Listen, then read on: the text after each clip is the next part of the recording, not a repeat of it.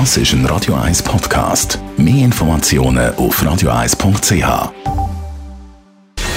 Gesundheit und Wissenschaft auf Radio 1. Unterstützt vom Kopfwehzentrum Irlande Zürich. www.kopfwww.ch In einer Studie aus Dänemark haben wir herausgefunden, dass wir in der Nacht gar nicht sieben oder acht Stunden einfach so durchschlafen, sondern bis zu 100 Mal aufwachen. Es gibt die unter uns, die sagen, ja, ich wache zwischendurch immer mal wieder auf, kann nicht so richtig gut schlafen. Dann gibt es die, die sagen, ich Pause durch, wacht nicht einmal auf. Aber eben auch die, die denken, sie schlafen durch, die wachen immer wieder mal kurz zwischendurch auf. Für die, die sich jetzt denken, oh, oh, das ist aber nicht so gut, da kann man Entwarnung geben, beruhigen, weil äh, ganze kurze Wachmomente sind wichtig für unser Hirn und für unser Gedächtnis. In dieser Studie haben wir herausgefunden, dass die kurzen Wachphasen wichtig sind, dass unser Hirn und eben, beziehungsweise unser Hirn kann Erinnerungen und das, was wir gerade gelernt gelernt haben, kann abspeichern.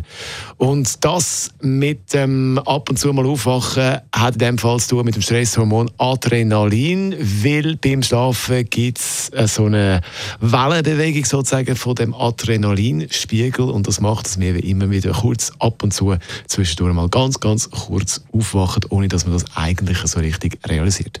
Wie auch immer, ich hoffe, ihr habt die Nacht gut geschlafen und äh, habt jetzt möglichst einen stressfreien Donnerstagvormittag da.